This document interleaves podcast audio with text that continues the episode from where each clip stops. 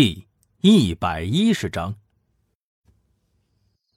易星看了一下手表，现在是凌晨十二点左右。没听到易星有回答，外面两个人开始嘀咕了起来：“哎，六爷，他应该是睡着了，等下可以动手了吧？”嘘，老外，听说这个人很狡猾。咱们得做好多少准备。哎，是。不过，为什么大哥着急要铲除这个人呢？现在又是风口浪尖的。两个人说话的声音渐行渐远。一星想了想，把床单铺在了地上，然后从厕所接了一壶水浇在上面，又把插排的线剪断，搭在了床单上。刚做完这些。就听到门口响起了脚步声，一星赶紧把灯关上，然后自己手握插头，悄悄的蹲在了椅子上。门锁开了，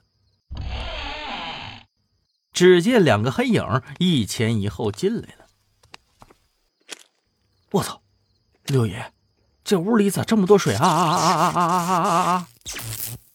一星接上插头的一瞬间。两个男人瞬间抽搐倒下。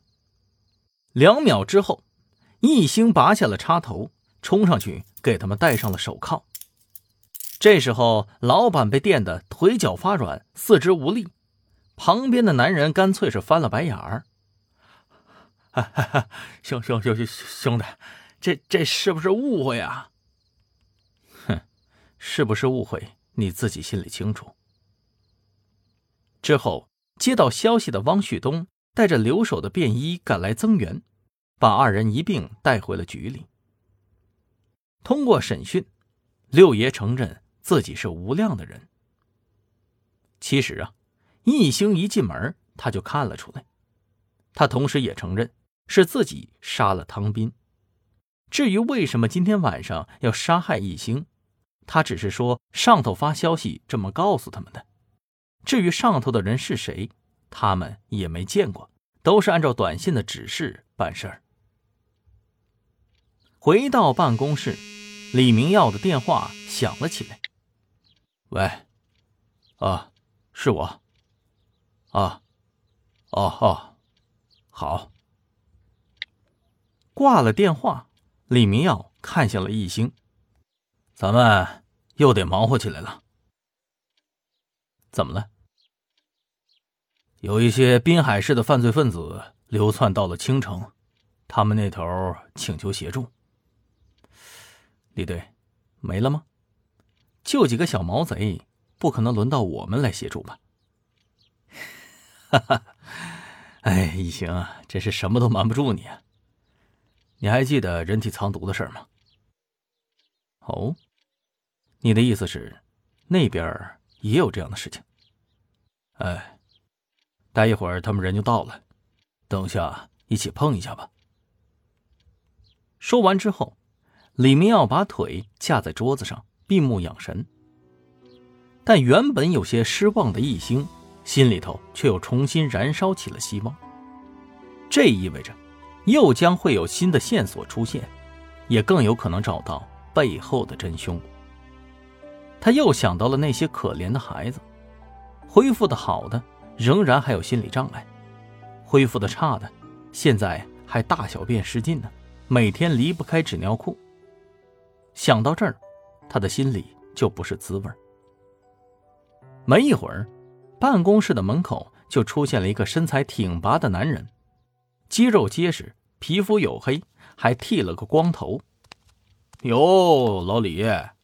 你这小日子过得挺滋润呐，小空调吹着，小腿架着。我这天天来，风里来，雨里去的，真是不如你的命好啊！老葛，你也别乱说话啊！我拼命的时候，你又不在。一星看着他的大光头，突然觉着这个人好像之前见过。汪旭东也想了起来，一拍大腿。哎呦我去，葛大叔，你怎么剃成光头了？嘿嘿嘿，你小子还行啊，没忘了我，不错呀。嗨，这不是因为忙吗？没空打理头发，哎，干脆剃了，省事儿。行了，老葛，别说废话了，快说你来干嘛呢？葛大叔一笑，收起了那副嬉皮笑脸，严肃的说道：“哎，老李啊，你说这就是缘分。前几天我协助缉毒队调查一个叫做黄龙的人，他是我们那儿啊一个有名的毒贩龙头。其实吧。”这个人我一直也盯着呢，但是最近他有了新的动向。我们根据情报在市郊截获了一批嫌疑人，结果一搜全是人体藏毒。这样吗，老哥，会不会是模仿作案呢？这个可能性我还真考虑过了，但是不太像。我打赌，你们肯定没有查到汤斌背后是谁吧？葛大叔自信的说道：“这个黄龙基本上就是在滨海和青城两地串货的，你们还不觉得有联系吗？”